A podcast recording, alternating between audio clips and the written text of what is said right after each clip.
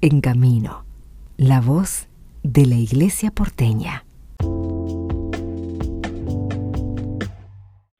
Conversamos con el padre Juan Pablo Rossetti acerca del encuentro de agentes de pastoral y catequesis de este, de este año, que bueno, entre muchas de las, de las actividades y las eh, novedades, va a estar la presentación de la carta pastoral de Monseñor Jorge García Cuerva, en su primer año. Bueno, padre, eh, arranca este año completo actividad pastoral con el nuevo arzobispo, siguiendo este camino eh, después del sínodo y con todos los movimientos este, que tuvo el último tiempo. Eh, viene el EAC, ¿no? Como a renovar la, la pastoral, a dar también formación, un espacio justamente de encuentro. ¿Cómo se preparan? ¿Con qué expectativa?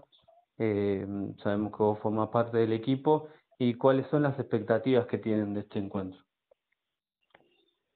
Wow, eh, la verdad es que venimos con mucha, pero mucha expectativa, porque primero que es el, este EAC es el primero de, del arzobispo, pero si bien vienen ya más de 30 años de EAC, con sus variantes que fue teniendo a lo largo del tiempo, pero pero con mucho mucha expectativa porque la vivencia que, se, que se vivió el año pasado fue como muy, pero muy positiva. Entonces, ya venimos eh, con muchas ganas por eso. Ahora, esto se nos agregó que el, el, arzobispo va a presentar su carta pastoral. Entonces, no solamente nosotros, que tenemos todas las expectativas, sino eh, las distintas pastorales del, de la Arquidiócesis de Buenos Aires están ahí como expectantes de, ah, bueno, ¿y qué, qué es lo que va a presentar? Y para nosotros fue una sorpresa, linda, que elija el LEAC ya para, para presentar la carta. Porque podía haberlo hecho de otra manera, ¿no? Pero bueno, va a ser esto en orden a los tres momentos que tiene la mañana. Eh, está dividido en dos grandes momentos, la mañana y la tarde. Entonces, a la mañana va a haber un momento de oración al principio, después tenemos esta, la presentación de la carta pastoral, que seguramente tendrá con todo su carisma toda esa fuerza que es propia de, de Monseñor Jorge. Y, y, después tenemos un momento de espiritualidad, que va a venir un jesuita, Manuel Sicre, a, a ponerle todo ese impulso, ¿no? Desde el lema, la alegría del encuentro con Jesús. Entonces, bueno, todo eso tiene una espiritualidad de, fondo. El que se encuentra con Jesús es una persona alegre. Eso es lo más probable. Eh, a veces como iglesia por ahí no tenemos tanto eso, pero eh, lo que queremos mostrar es eso, que el, eh, el acontecimiento del encuentro con Jesús genera alegría. ¿Y de dónde sale eso? De Evangelio Gaudium. Nosotros tomamos eh, justamente la presentación por los 10 años que se hizo de Evangelio Gaudium y dijimos, bueno, vamos por ahí, va por la alegría, va por ahí.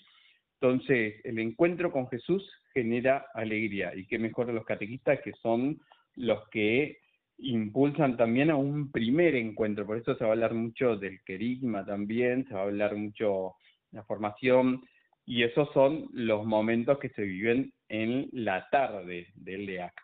¿no? Todos los encuentros formativos, hay más de 20 talleres que están ahí eh, ya puestos en los cronogramas y todo. Así que estamos ahí con mucho, mucha expectativa.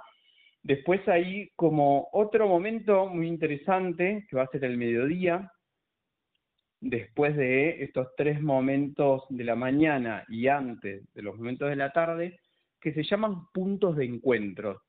Porque algo que nos dimos cuenta es que, eh, gracias a Dios, la, Arquidiócesis de Buenos Aires tiene un montón de pastorales. Bueno, estas distintas pastorales, que son los que van a presentar acá, van a ser tres nada más, la pastoral de niños, toda la vicaría de niños, la, todo lo que es la pastoral con jóvenes y la pastoral carcelaria. Van a hacer una presentación, para todos los que quieran, de lo que significa esta pastoral, cómo es la agenda de esta pastoral, qué es lo que piensan, cuál es el lema, qué es el hilo, cuál va a ser el hilo durante el año. Y así también nosotros podemos estar como acompañándonos unos a otros en las distintas pastorales. Así que está mega atravesado por, por la pastoral todo lo que va a ser este encuentro del LEAC IAF 2024. Excelente explicación, padre. Vamos a dejar todos los datos para que puedan tener la información por escrito en encamino.org y, y bueno, que sea lo mejor en este, en este año, en esta nueva edición del encuentro de agente pastoral y catequesis.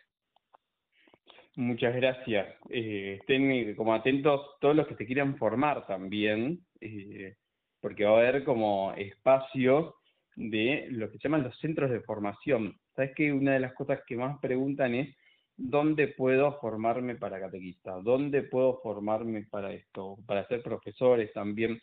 Son preguntas que, que suelen hacer. Bueno, en, en la, ahí va a haber todo un espacio para los centros de formación.